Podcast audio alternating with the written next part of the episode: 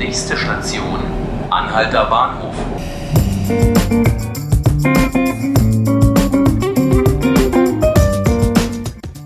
Hallo und willkommen zu einer neuen Folge des Tagesspiegel-Podcast 5 Minuten Berlin.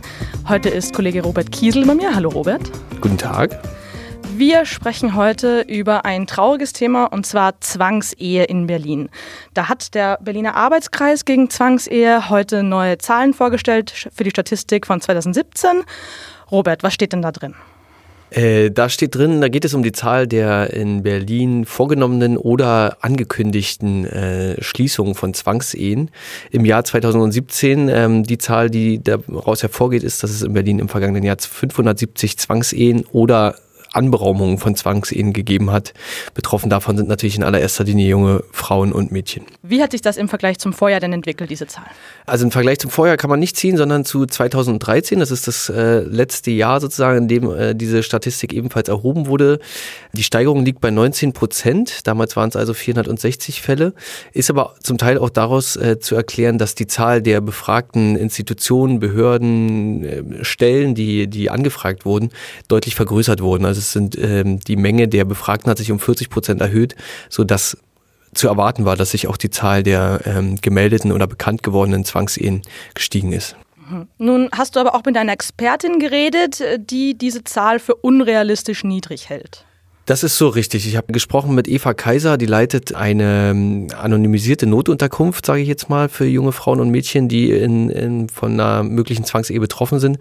Beschäftigt sich seit mehr als 30 Jahren mit dem Thema und schätzt ihrerseits, dass die Dunkelziffer in dem Bereich mindestens beim Zehnfachen des jetzt bekannt gewordenen liegt. Das heißt, dass wir auf Berlin und das Jahr gesehen mit 6000 Zwangsehen rechnen müssten.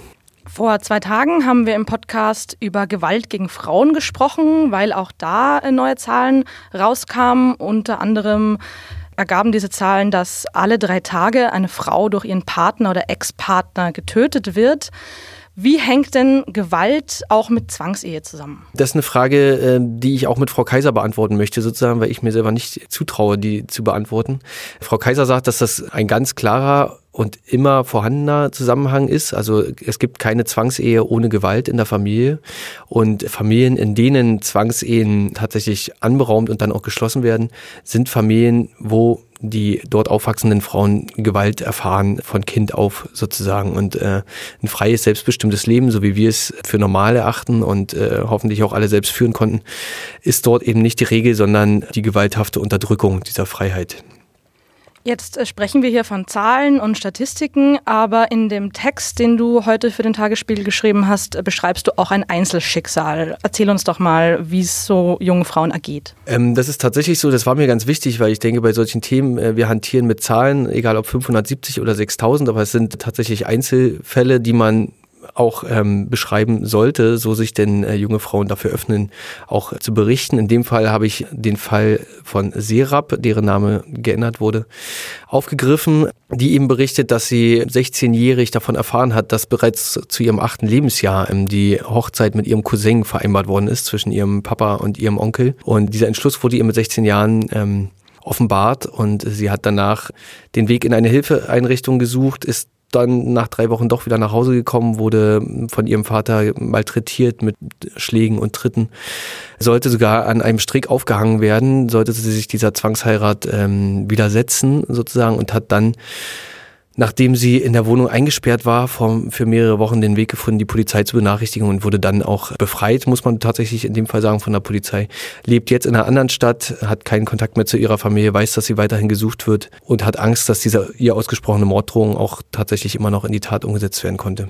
Du hast es gerade schon gesagt, sie ist auch zur Polizei gegangen. Zwangsehe äh, ist illegal in Deutschland. Warum genau braucht es aber auch besonders diese Hilfeeinrichtungen, von der du erzählt hast? Warum ist allein jetzt die Polizei nicht genug?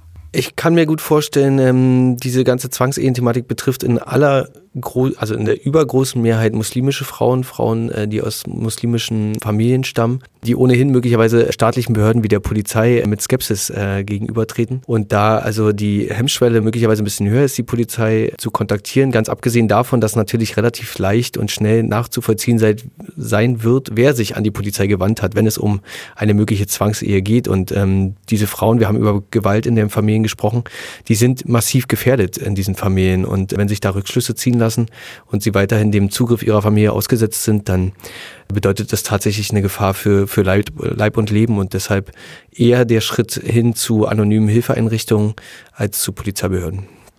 Robert, ich danke dir, dass du mit mir über dieses schwierige, aber sehr wichtige Thema heute gesprochen hast. Und wir verabschieden uns aus der Tagesspiegel-Redaktion. Ich hoffe, Sie schalten auch morgen wieder ein.